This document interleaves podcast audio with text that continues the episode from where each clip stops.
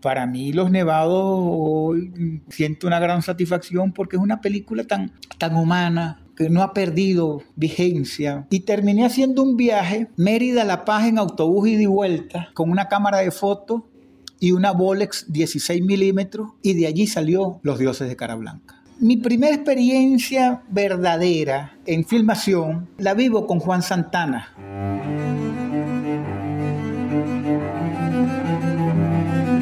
Voces del cine venezolano, una mirada crítica y reflexiva hacia el pasado de nuestro cine y un legado para las generaciones futuras en las voces de sus propios autores y protagonistas.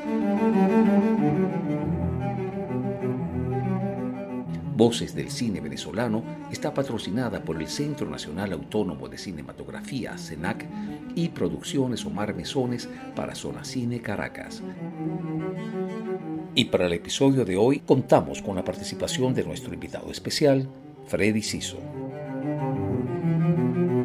Y como siempre, quien les habla, su anfitrión, Omar Mesones.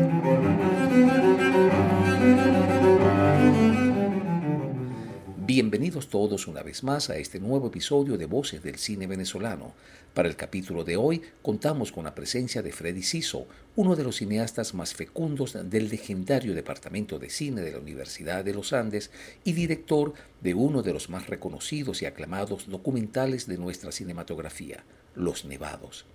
Igualmente, Freddy ha sido merecedor del Gran Premio Simón Bolívar del Festival de Cine de Mérida en su edición del año de 1984 por su película Diles que no me maten, basada en un relato corto de Juan Rulfo.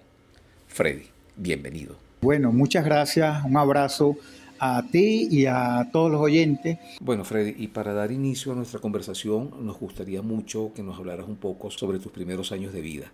¿Cómo era Freddy Siso de niño? Bueno, mira, nosotros somos eh, eh, hijos, los Sisos, que somos varios cineastas, hijos de Juan Rafael Siso y Felicia Rivas de Siso.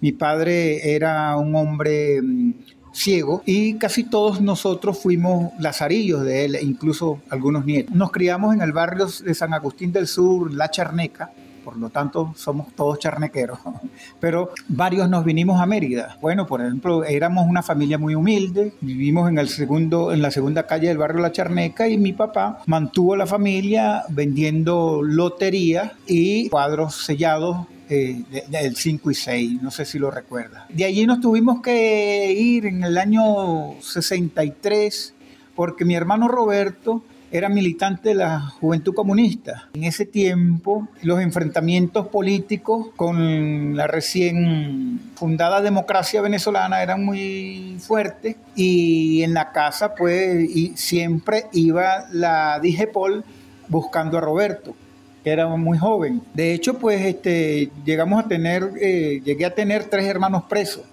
Yolanda, Luisa y Marcelino. Se los llevaban, mm, ellos no tenían militancia política, quien buscaban a Roberto, pero la práctica de muchos gobiernos que este, intentan llevarse a los familiares para ver si al que buscan se entrega. Nos llevaron a un estacionamiento, una casa en San Bernardino de una tía, y fuimos dando muchas vueltas, ¿no? Hasta en varios sitios de Caracas, vivimos en, eh, eh, eh, en San Bernardino, vivimos en El Conde, del Conde nos fuimos a, los Flores de Katia, a la calle del centro, y en la calle del centro nos tuvimos que ir damnificados porque nos agarró el terremoto de Caracas y la casa donde vivíamos, que era alquilada, sufrió bastante, por poco se cae. Y fui a, pasar mis 15 años en, en, un sitio que se llama Nuevo Día, vía por la carretera vieja de Caracas, eh, de La Guaira, este, cerca, cerca de, de Ojo de Agua,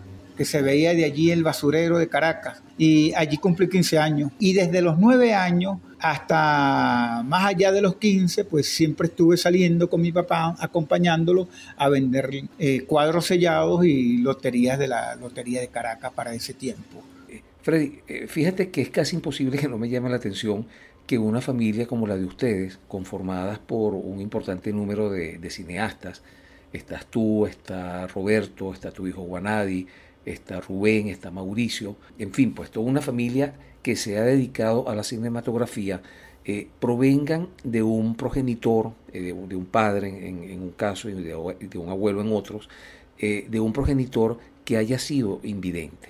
Mira, yo creo que nosotros somos cineastas, será cosas de Dios, cosas de la vida, etcétera, etcétera, pero una familia como la nuestra, pues muy lejos de pensar no solamente que, podíamos ser este, este cineasta, pero Roberto, como estuvo militando en el Partido Comunista, él era mensajero del Club de Leones de Caracas, pero la gente del partido le dijo que si, que si a él no le interesaba de pronto entrar a estudiar teatro. Y es por allí que se abre la puerta, cuando Roberto se acerca al teatro. Y él me acerca a mí al cine porque después de eso del teatro, él logra entrar a trabajar como pintor de brocha gorda en el espectáculo de imagen de Caracas y él salió del espectáculo de imagen de Caracas como camarógrafo.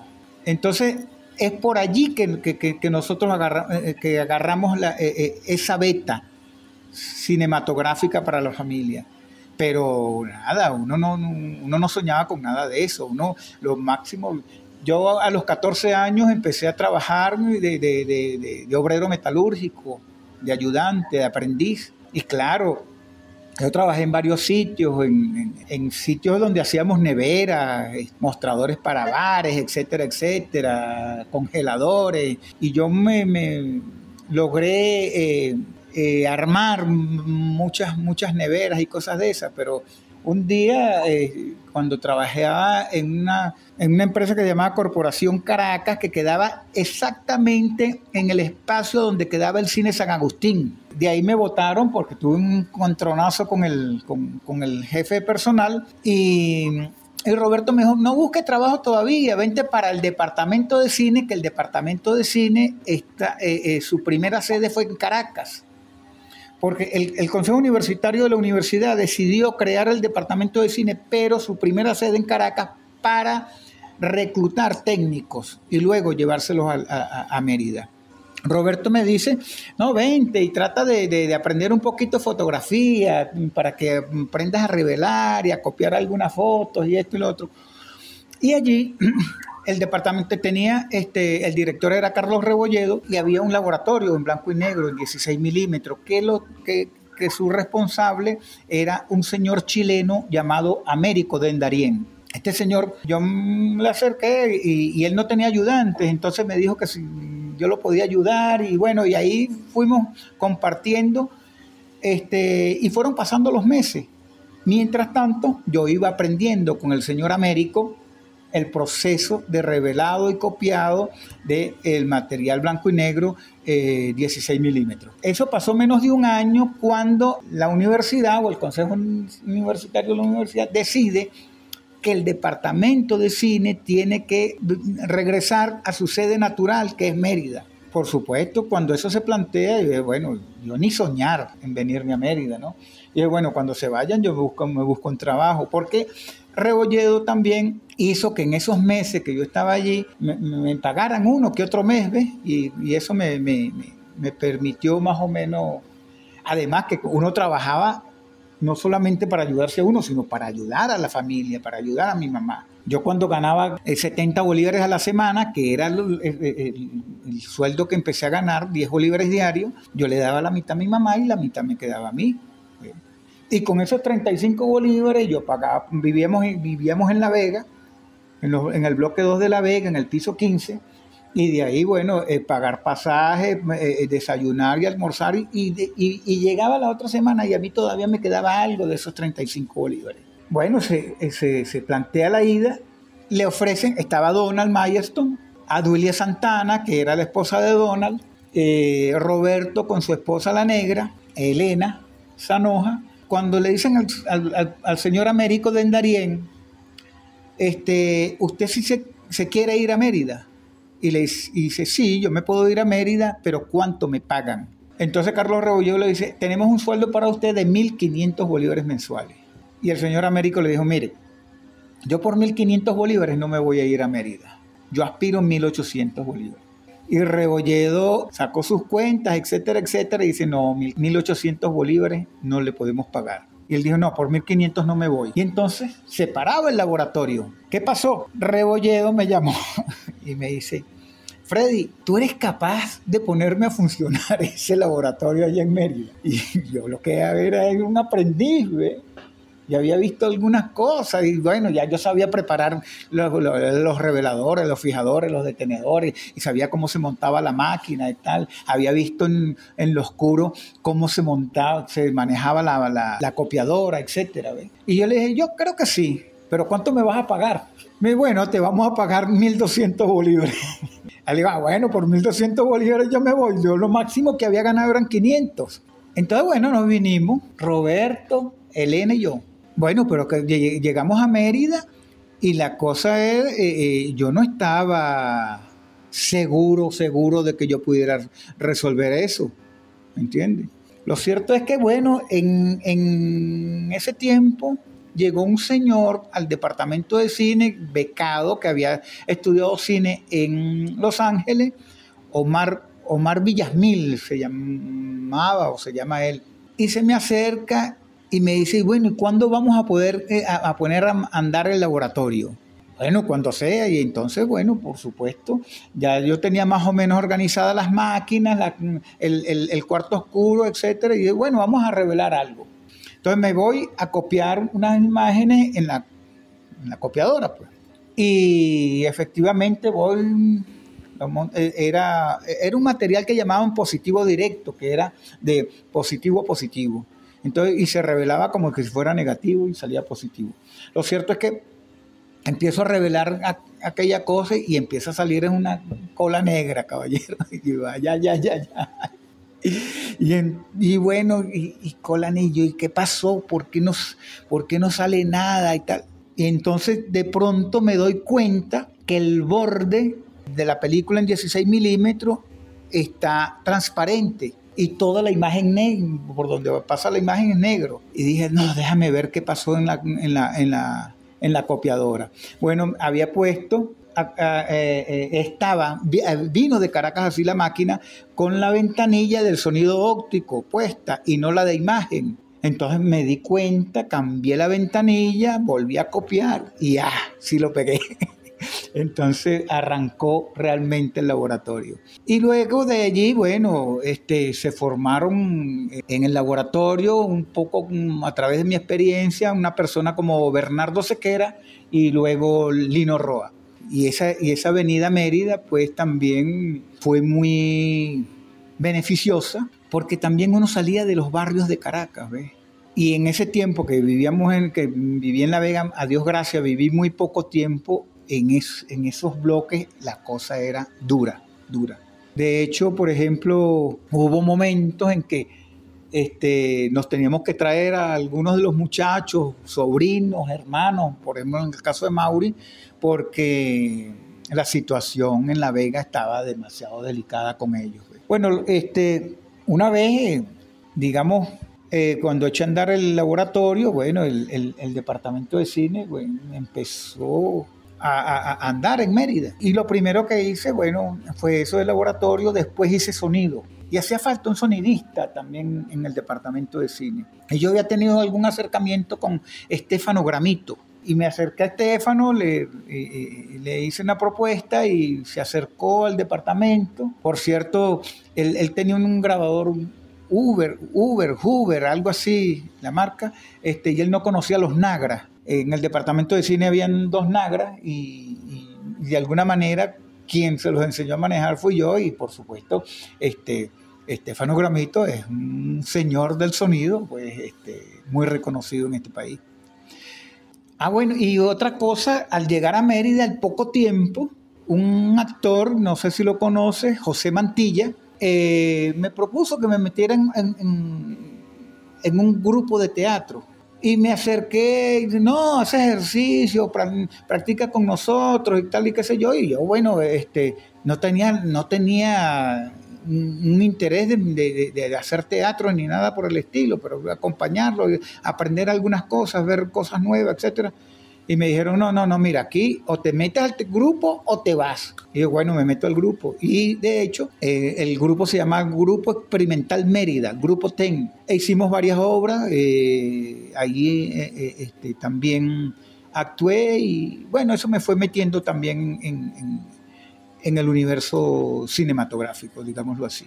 Ahora bien, Freddy, ¿Cómo fue el camino que te llevó desde el laboratorio del Departamento de Cine de la ULA a convertirte en director de documentales?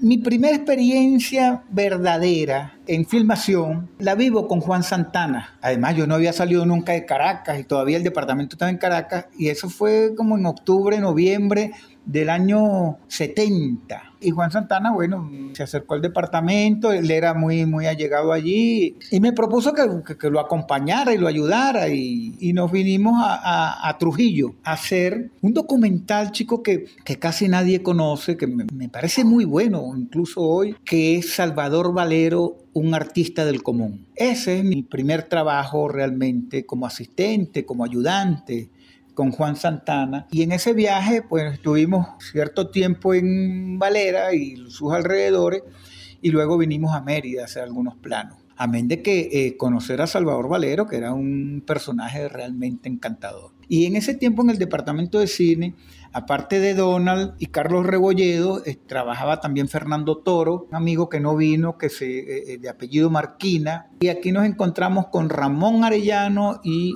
Ubaldo Zambrano. Y yo me acerqué, tampoco era que estaba pensando en, que iba a, dirigir. Yo digo, bueno, voy a ver si, si, hago una película de esto, porque a mí, había escuchado este, y había visto algunos documentales eh, que se hacían con, canciones qué sé yo, pues de pronto ahorita se me ocurre de pronto eh, alguna canción de Serrat y, le ponían imágenes y etcétera, etcétera.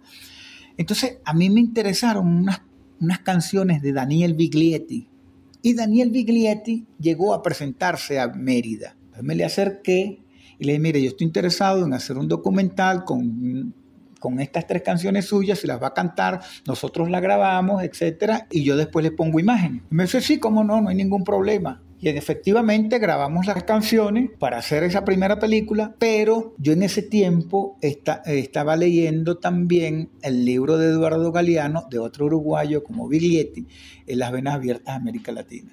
Y lo cierto es que, bueno, que dejé a un lado la idea de, las canciones de Biglietti y terminé haciendo un viaje Mérida-La Paz en autobús y de vuelta con una cámara de fotos y una Bolex 16 milímetros y de allí salió Los Dioses de Cara Blanca. Una vez me encontré con un galeano y él había visto el trabajo, había visto Los Dioses de Cara Blanca. Y le dije que yo era Freddy Ciso, que había hecho esa película y me dijo, mira, la única crítica que tengo que decirte es que tú dices allí, basado en el libro Las Venas Abiertas, y no debiste decir eso, debiste decir inspirado. Los dioses de cara blanca, pues cuando yo la estaba haciendo, que, que, todo el trabajo también de animación lo hice yo, había una mesita de animación muy rudimentaria en el departamento de cine. Y bueno, ahí fui haciendo cuadro a cuadro los zoom, los, los, desplazamientos, etcétera, etcétera. Y, y, hice la cámara, la fotografía, la animación, el laboratorio, el corte negativo, la edición, etcétera. En el departamento de cine tenía esa posibilidad de entrar en cualquier área de la producción cinematográfica y realmente aprender. Porque de verdad que fue un sitio con los que trabajamos ahí absolutamente generoso. Por, por, supuesto, ahí estaba en principio la filosofía y la intención de Carlos Rebolledo. Con los dioses de cara blanca me gané un premio municipal del Distrito Federal de eh, este, documental o en guion, algo así, no recuerdo exactamente. Lo cierto bueno que se, se, presentó, la gente la conoció y, y, una crítica que nunca se me ha olvidado fue de Motilón, de Edgar, Narváez, que me dijo, no, esa película tuya es una mierda, es un, panfleto. Pero yo abandoné el panfleto, absolutamente me alejé de eso. Freddy, en el año 1979 diriges Los Nevados. Sí, dirijo Los Nevados, pero entre Entre los dioses de cara blanca y los nevados hay todo un trabajo que se hace en el departamento de cine. Y uno de esos trabajos fue en Ecuador con Jorge Sanginé. Eh, entre Ecuador, eh, fuimos Roberto y yo a Ecuador y Roberto hizo de fotografía y cámara y yo de sonido. Yo hice sonido en ese, en ese largo de, de Jorge Sanginé. Sanginé le quedaron algunas cosas por, por filmar en 16 milímetros, blanco y negro, eh, reversible y todo eso, este, después llegué aquí a revelar ese, eh, eh, todo ese material de Jorge Sanginé. Y yo le hacía el laboratorio, pero también hacía el, el, trabajo de sonido, que en ese tiempo él como que prefería trabajar conmigo, ¿ve? como me tenía mucha confianza. Incluso eh, cuando llegó aquí, llegó a mi casa y pasó un tiempo en mi casa con su esposa, etc. Este, ella yo estaba casado, yo me casé a los 21 años con Mariela Saldivia y de allí, de ese matrimonio, salió eh, que es cineasta, y hizo una película muy bonita. Este, sobre precisamente sobre una, sobre, una, sobre una fotógrafo invidente venezolana que vivía, ya murió en los Estados Unidos. Este, el laberinto de lo posible se llama el documental de Guanadi. Este, entonces, estando San Ginés aquí, yo le dije, conchale, pero yo quiero hacer otra película, pero, pero no, no, no encuentro qué, qué, tema abordar. Entonces nosotros habíamos subido hasta Loma Redonda a filmar unas cosas que le faltaban a, la película de, San Ginés. Y él vio eh, que en Loma Redonda llegaba la gente de los nevados en ese tiempo eh, llegaban a Loma Redonda y la gente bajaba sus productos por el teleférico y subía lo que que venían a, vender eh, y, a, comprar a, Mérida. Entonces él me dijo, ¿y por qué no te ibas para los nevados e investigas ese pueblo y esa gente?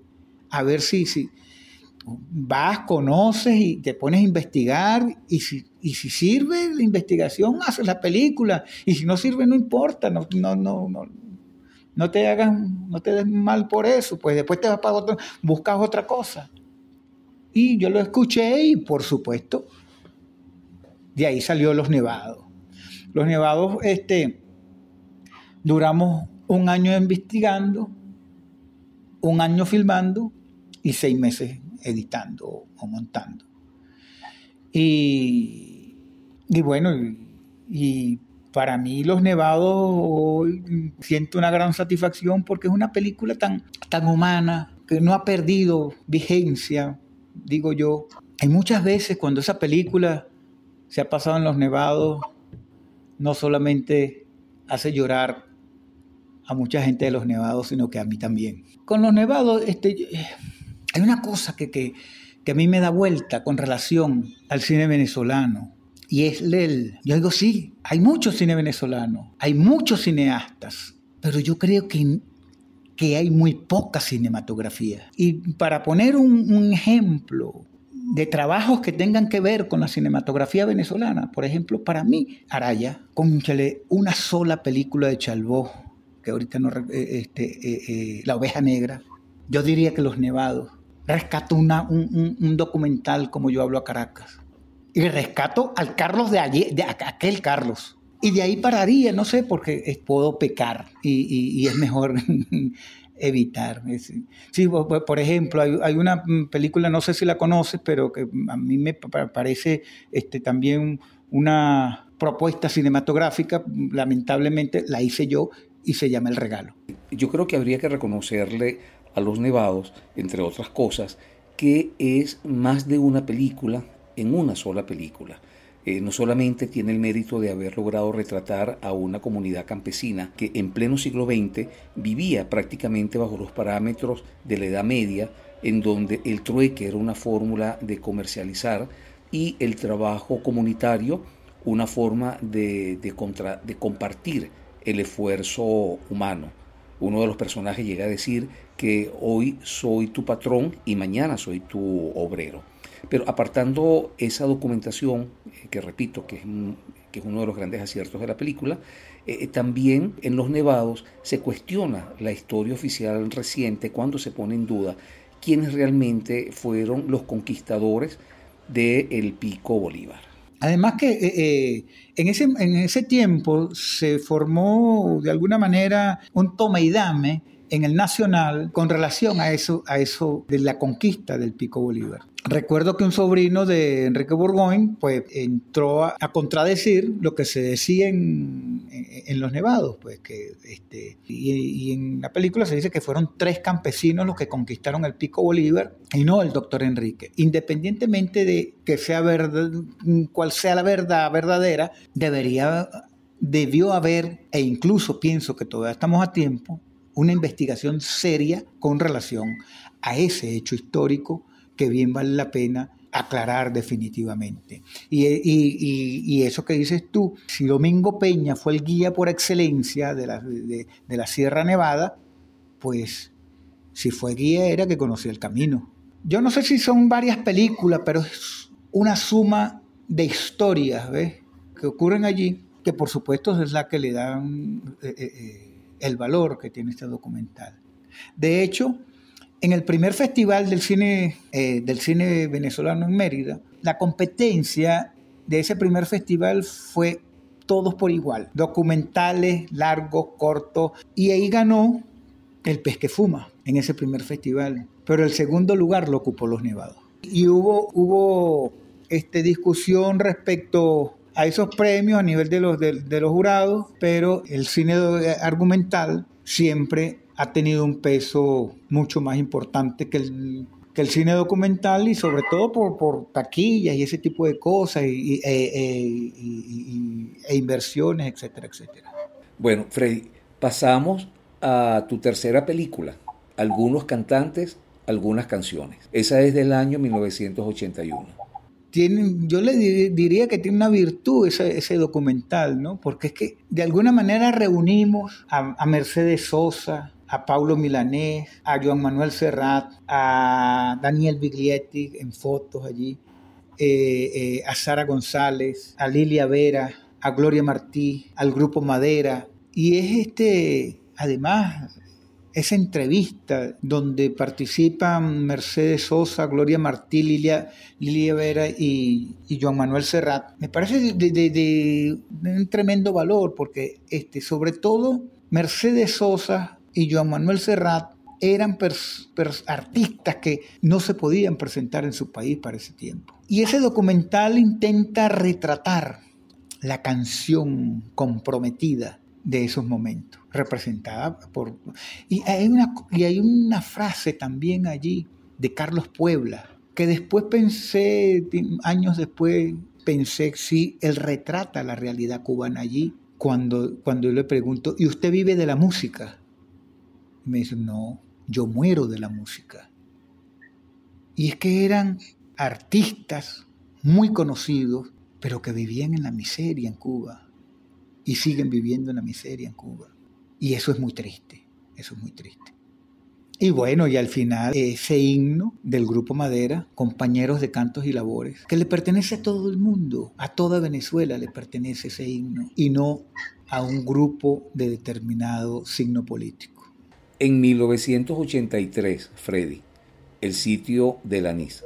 El sitio del anís es un documental que aprovechamos para retratar la realidad de ese lugar que se llama El Anís con la filmación de un corto argumental de Bernardo Sequera, que creo que esa película se perdió, eh, eh, la, de Bernardo Sequera, que se, llama, se llamaba El banquete. Del gobierno o El ventarrón de las dos. Por cierto, ahí, mm, trabajamos con, con Motilón y, bueno, por eso la confianza que él tenía conmigo como para decirme lo que me dijo, que la tiene todavía. Y es lamentable que se haya perdido ese, e, e, ese corto de Bernardo, como se perdieron algunos otros del departamento de cine. Eh, no sé si tú conociste una película de Roberto que se llamó Un día de suerte.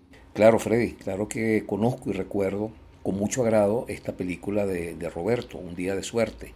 Y en mi humilde opinión, creo que es una de las comedias del cine venezolano mejor logradas. Pero creo que me vas a dar una mala noticia, que es que está perdida esa película.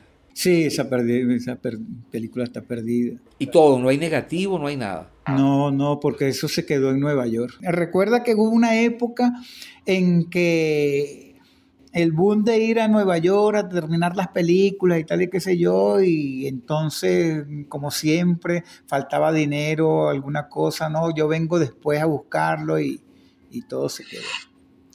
Igual eh, eh, eh, otro documental que se perdió también, igual quedó por allá, Víctor Piñero, porque además el patrimonio del departamento de cine se ha ido perdiendo porque en la universidad los dolientes son muy escasos. E incluso, por ejemplo, los, los, negativos de Diles que no me maten y de los nevados están en la Cinemateca Nacional. Pero yo no sé en qué condiciones están. Pero si, ah, si, si uno no sabe en qué condiciones están en la Cinemateca Nacional, imagínate las condiciones que pueden tener los, los trabajos del Departamento de Cine aquí, donde no hay las condiciones mínimas para conservar negativos algunos de esos trabajos que están allí digitalizados, de los míos, no tienen buena calidad, como por ejemplo El hombre del anillo, Mauri Jason, El hipercubo. Mira, la historia del hipercubo es tan interesante porque es un documental que intentamos hacer sobre un profesor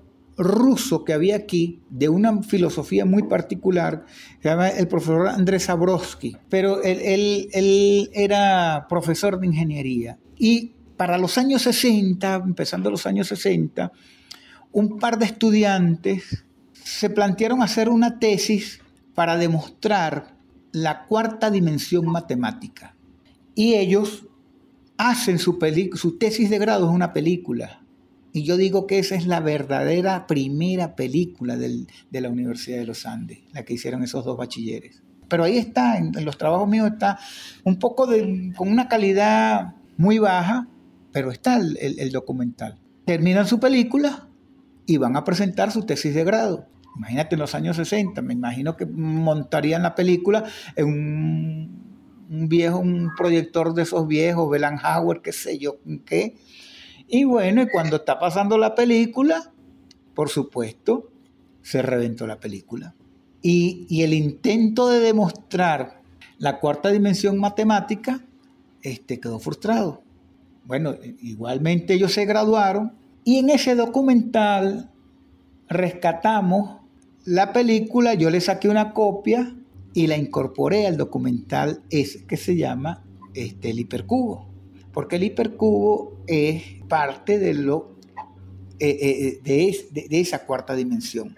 Y se entrevista a este profesor, eh, Andrés Zabrowski, y él dice una cosa tan bonita en ese documental y si, me dejara llevar por mis predilecciones personales, yo diría que las matemáticas es la más bella de las bellas artes.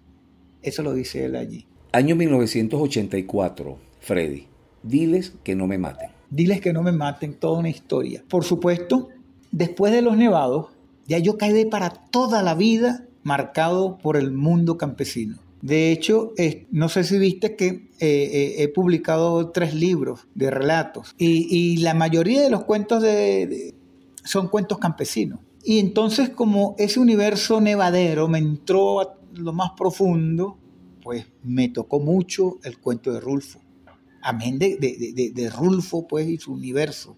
Diles que no me maten es un cuento, creo, si mal no recuerdo, de ocho páginas y dijimos, bueno, ocho páginas para hacer un largo, que está medio complicado.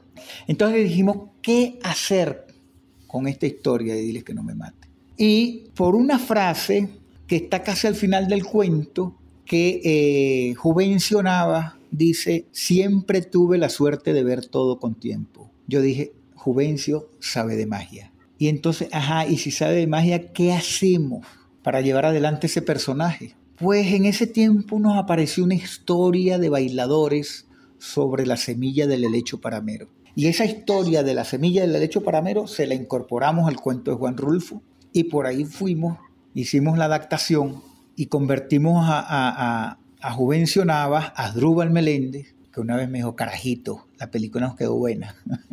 Amén de que la historia de, la semilla del helecho, pues es una historia que se ve muy bonita, pues. Eh, eh, y pienso que se, se hizo bien dentro de la película. Mario Robles y Ramón Arellano fueron los camarógrafos y los directores de fotografía. Trabajó con nosotros allí Maite Galán, Zoila Castillo, Mariela Saldivia, Julio Alcázar, Flor Núñez, con una excelente actuación y, una secuencia muy conmovedora cuando se despide de su hijo, Paulino Durán, Fernando Gavidia, bueno, me disculpen los que dejo por fuera. Y bueno, hubo que hablar con Juan Rulfo o con el apoderado de Juan Rulfo, porque nunca, nunca conocí a Juan Rulfo. Él era un, como muchos escritores, pues, digamos entre comillas, muy escondidos, que no están así dispuestos a hablar mucho con gente que no conocen. Y bueno, yo me yo, yo hablé fue con su apoderado, un señor llamado José Taylor, y, me cobraron 8 mil dólares por los derechos de autor. En ese tiempo ya había aparecido el Viernes Negro y el dólar estaba a 10, a 10 bolívares por dólar y total que pagué 80 mil bolívares. Que me dijo Taylor que ese dinero lo había usado Rulfo para hacerse una operación en Houston de la vista, porque estaba malo de la vista. Vino el estreno, bueno, y, nos ganamos los premios que nos ganamos. Había una normativa en el, en, eso era Foncine en ese tiempo, que decía que si uno se ganaba un premio reconocido por Foncine, la película era automáticamente clasificada A y tenías, creo, la opción de otro crédito para hacer otra película. Dile que no me maten, se ganó la mejor película aquí en el festival, se ganó el Simón Bolívar, se ganó el premio de, la Oficina Católica Internacional de Cine en La Habana, se ganó el premio especial del jurado en, Huelva, que también esa es otra historia en Huelva, el Bochica de Oro en Bogotá, y nunca me clasificaron a. El jurado que se reunió en ese tiempo, no voy a nombrar a nadie, pero me acuerdo de ellos, este, se negaron a clasificar a Diles que no me maten, porque supuestamente tenía mucha influencia de Jorge Sanguinet, cuando él no tuvo nada que ver con eso. E igualmente, nunca recibimos medio de Pelimex. Y si mal no recuerdo, esa película estuvo en un cine del centro, de los más grandes, ese que, que quedaba en la... Bueno, ahí duró como un mes y nunca, nunca nos rindieron cuenta de nada Pelimex. Hubo mucha influencia de nuestra situación en Mérida. Estábamos en Mérida trabajando en la universidad, etcétera, etcétera, y no teníamos recursos. Y, ajá, vamos a contratar un abogado en Caracas para, para que averigüe cuánto nos van a pagar. Y, y todo eso, bueno, fue así. Así como los nevados, creo que casi 40 años después, diles que no me maten, sigue teniendo una vigencia bien importante dentro de la cinematografía venezolana. ¿Cómo te sentiste viniendo del documental con una película, con una propuesta de ficción, con la dirección de actores? Yo no pensé en eso nunca, porque pues, eh, este, yo tuve mi experiencia en teatro y yo creo que eso me ayudó mucho con relación a, a, a, tenía fama de que no se aprendía los textos, me lo habían dicho. Y yo le insistía mucho a Drúbal que tiene que aprenderlo. Y, y, bueno, y por supuesto lo hizo excelente y no hubo ningún problema con eso. Hay un gesto que Adrúbal rescata mucho y la última vez que, que, nos vimos me dijo eso. El gesto de cuando me invitan, el, el, cazador me lleva para su casa y yo detrás de una piedra veo que viene con la policía. Esa sonrisa a mí no se me olvida nunca, me dijo. Eh, eh, diles que no me maten, bueno, eh, sigue siendo, por supuesto, un cariño muy especial por, por, lo que significó y lo que significa haber dirigido a esta gente. Hay un caso con Diles que no me maten y el Gran Premio Simón Bolívar que tiene que ver directamente con la universidad. El rector de ese momento, junto con el director de cultura, no voy a decir nombres tampoco, estaban en el proyecto de cerrar el departamento de cine. Pero como el Festival de Cine había agarrado un vuelo muy interesante a nivel nacional, Radio Caracas Televisión se interesó en transmitir el festival y su premiación. Contado por Tarik, eso me lo dijo él a mí. En esa coyuntura, en el festival, ganamos el festival. Lo ganan, diles que no me mate, lo gana Mérida, lo gana la universidad. Eso evitó una arremetida de las autoridades universitarias en contra del departamento de cine. Porque, se, porque el premio a la película y la cobertura televisiva que había tenido este, lo frenó. 1985, Freddy. Maurice Jasson. Maurice Jasson, chicos, ese, e, e, ese, cuento de Maurice Jasson es extraordinario. No sé si viste ese, ese documental. Eso de, que va una Navidad acompañaron a un párroco amigo de él a la iglesia de, de Jají. Y él le dice, llévate tu violín y, y me acompañas cuando estoy dando la misa. Tú. Y, y, entonces, y evidentemente, bueno, como él dice, él me voy con mi carrito y, llego ahí y su amigo empieza a dar la misa y, él va a un alto que tiene ahí la iglesia. Cuando él llega allí, hay unos músicos campesinos. Y dice, ay, ustedes aquí van a, van a, también van a tocar. Sí, sí, sí, pero toque usted, nosotros lo acompañamos. Pero Mauricio Jason va con su, su, su, violín a tocar, como él dice, este, unas melodías de Bach. Cuando el párroco amigo le da la señal de que toque, él empieza a tocar música clásica y además un hombre tan reconocido como él a nivel mundial. Y en ese momento pues los sin que diga nada los campesinos empiezan a acompañarlo. Y dice qué cosa tan extraordinaria el acompañamiento de esos campesinos. Mauricio eso lo hicimos en como en mediodía, aprovechando que vino, iba a tocar y al día siguiente se iba. Entonces fuimos, lo entrevistamos en el, en el auditorio César Rengifo, lo grabamos ensayando y listo. En menos de un día hicimos ese documental. Y, por supuesto le dimos una copia y estaba muy, muy, muy, muy satisfecho con ese trabajo, Mauricio Son. Ok, ok, Freddy. Ahora fíjate, también para ese año de 1985 aparece El hombre del anillo Eloísa Torres. Esos dos documentales eran unos proyectos que, que, tuvo Juan Santana y los abandonó. En ese tiempo también estaba llegando al departamento El Mundo Aray y me dijeron, bueno, que si yo quería terminar esos trabajos. Entonces, eh, al hombre del anillo hubo que hacer todo el trabajo nuevamente de los dos documentales. Son dos documentales que, que creo que no duran ni 10 minutos cada uno e intentan recoger la memoria de alguna manera de artistas populares venezolanos.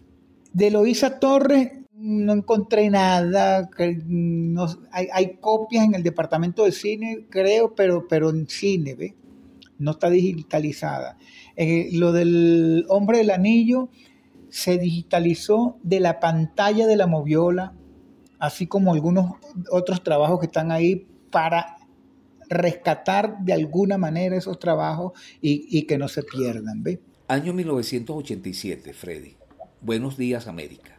Esa, eh, esa historia también es un documental que abandonaron aquí eh, en Mérida un director peruano, porque eso es un, festival que se filmó en, en, Lima con el gobierno de Alan García, creo que el primer gobierno de Alan García. Esa gente se trajo todo ese material.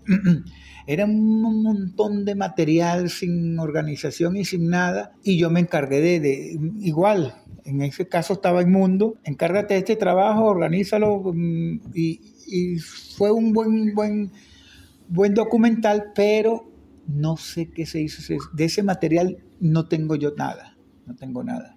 Año 1990, Héctor Mujica, humano y combativo. Héctor Mujica, no sé si conociste el personaje, un venezolano íntegro, yo diría de esos comunistas que de verdad tienen, en el caso de él yo diría que aportó mucho a este país, fue candidato a la presidencia y, estoy absolutamente seguro que Héctor Mujica hoy no, como, como político, no reivindicaría lo que está pasando en este país. Por eso me atrevo a decir un comunista de verdad, muy humano, muy humano, como, como, como, como el título lo dice. Y además, eh, compartir con él fue una cosa... Ah, bueno, nos ayudó este, eh, eh, en ese trabajo mucho Dacha Nazoa. Además, estábamos Víctor Luker, Oscar Chaparro y yo haciendo ese documental. Fue muy agradable, de verdad. Y, y Héctor Mujica, un político venezolano olvidado injustamente. 1992, el regalo. El regalo es un homenaje que yo le hago a mi mamá y a mi papá, eh, eh, eh, este, pero sobre todo a mi mamá. Es una historia basada en un texto que, que, escribí que se llama Eso es lo que voy a seguir haciendo. Y eso es, es, es el amor de ella por todo lo que la rodea no solamente sus hijos, su esposo, este, su país, etc. Es una propuesta que le dieron por catalogarla como docudrama. Yo digo que es un documental. Y respecto a ese, a ese trabajo, Rodolfo Izaguirre tuvo unas palabras muy, muy bonitas e importantes. Por, 1998, Medewadi. Eso es una coproducción entre el Departamento de Cine y una organización Ah, están las organizaciones indígenas yecuanas y da el financiamiento un organismo alemán, que ese eh, financiamiento lo consiguen los grupos indígenas yecuanas del Estado Bolívar. Es un documental en la cuenca del río Caura. La idea de ese documental era denunciar la intención del Estado venezolano de desviar las aguas del río Caura hacia el río Caroní para aumentar el caudal del río Caroní y, así seguir desarrollando todo el guri. Y por supuesto, eso iba a traer unas consecuencias, así como tú nombraste el, el, el, caño mánamo, esto iba a traer unas consecuencias parecidas a caño mánamo, porque iba a inundar una cantidad importante de territorio donde habían comunidades indígenas, selva, eh, animales, etcétera, etcétera. Y por supuesto, muchos grupos eh, ecologistas, políticos, eh, estaban, se oponían a ese proyecto. Y ahí hicimos ese, ese documental en toda la cuenca del río Caura y hay otro río, este, no recuerdo el otro río, el nombre del otro río. Lo cierto es que navegamos todo eso. Bueno, ese, ese documental fue un dolor de cabeza. Yo estaba ya de director del departamento de cine.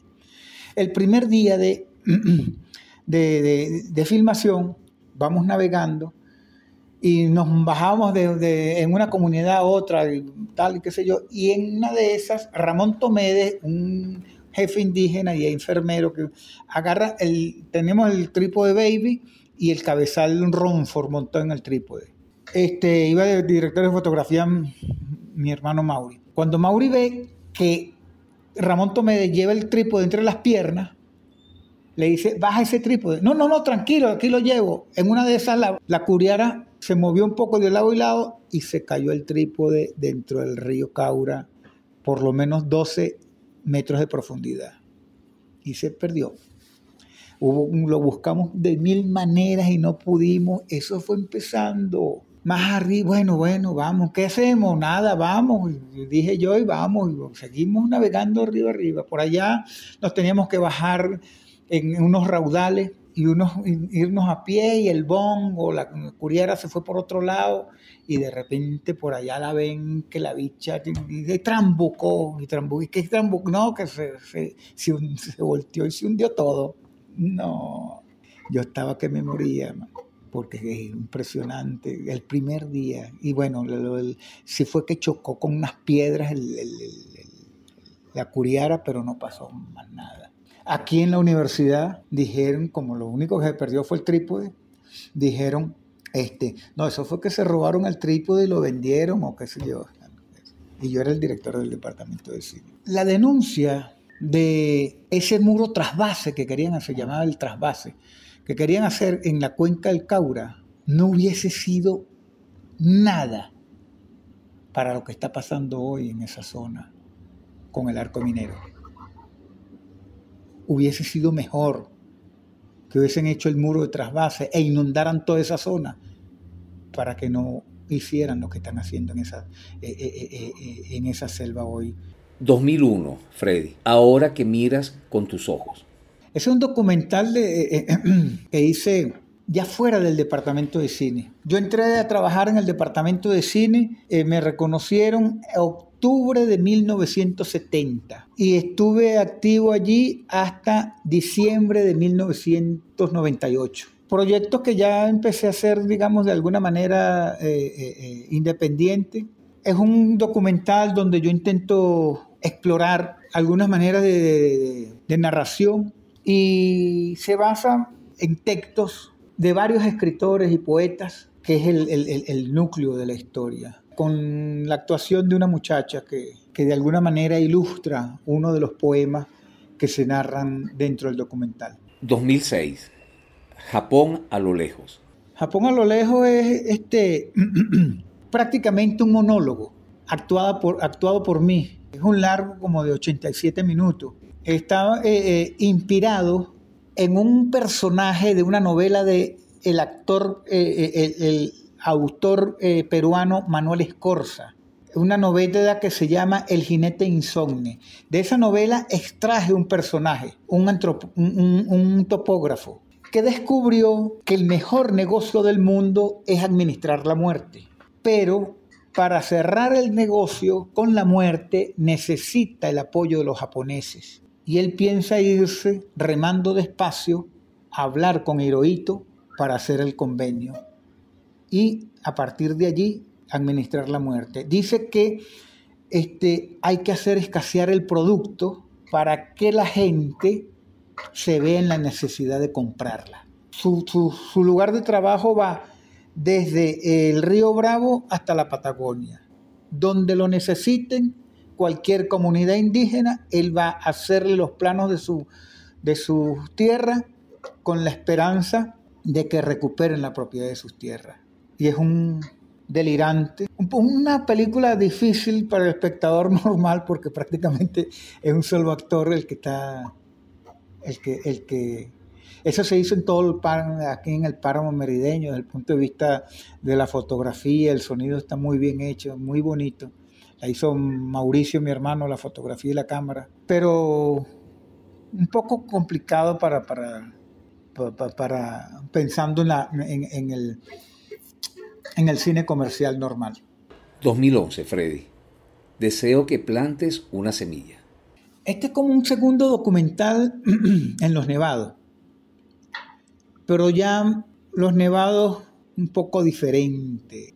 Ya hay, hay, ciertas cosas que han ocurrido en los nevados que han pasado como ya hay, ya hay motos, ya hay jeep, ya hay luz. La población no está tan aislada como el primer documental es un documental de alguna manera, yo diría que poético y filosófico a la vez, porque hay un campesino que entrevisto allí que es como, como, como un filósofo este, lleno de sabiduría.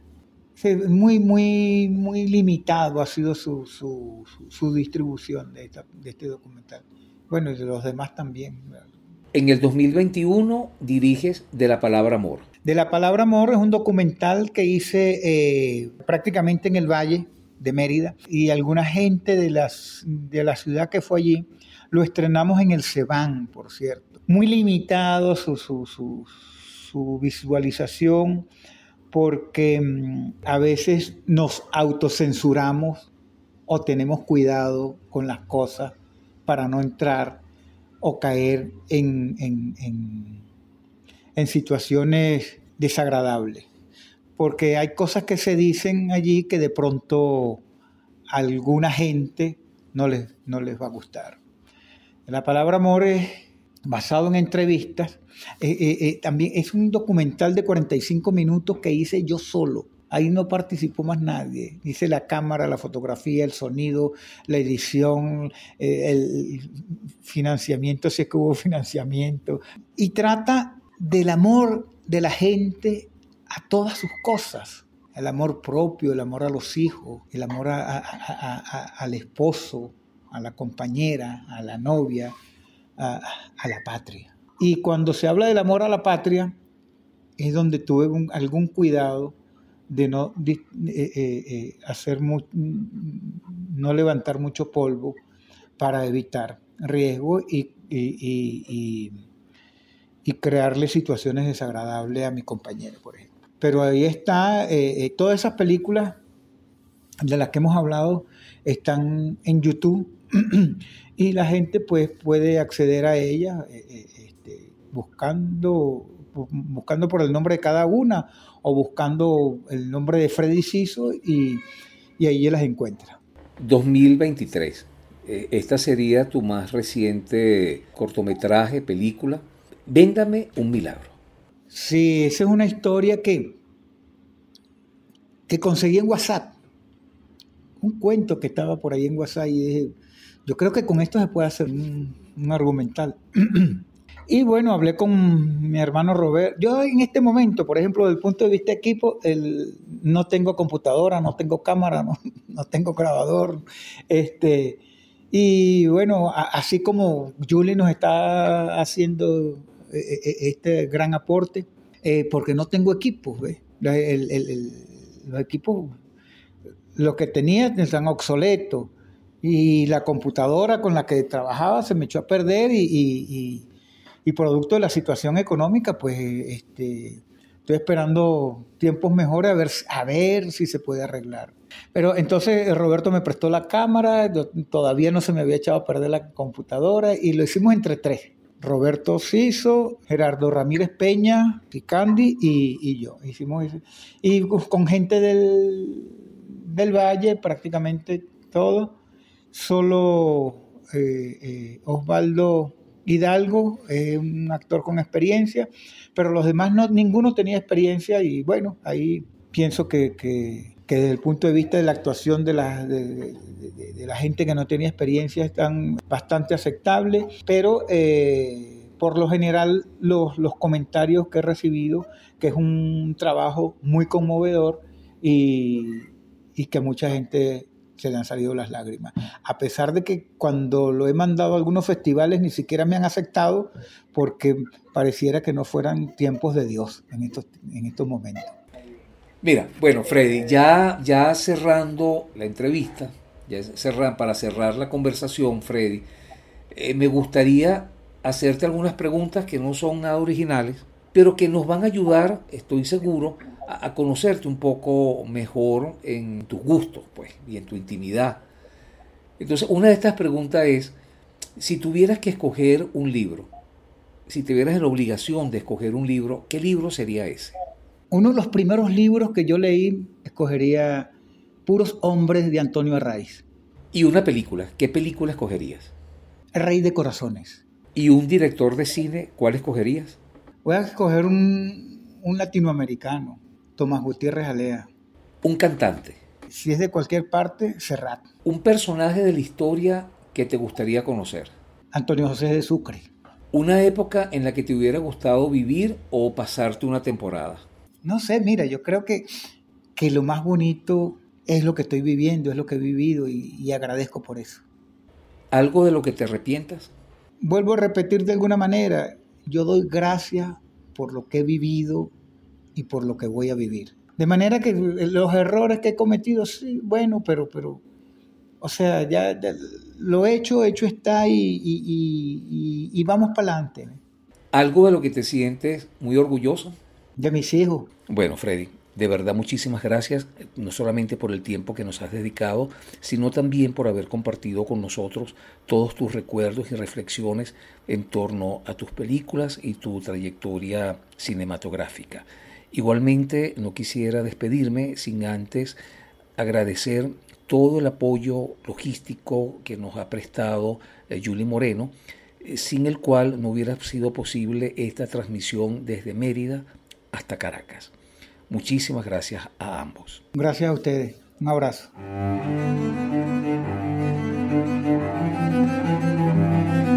Voces del cine venezolano una mirada crítica y reflexiva hacia el pasado de nuestro cine y un legado para las generaciones futuras en las voces de sus propios autores y protagonistas.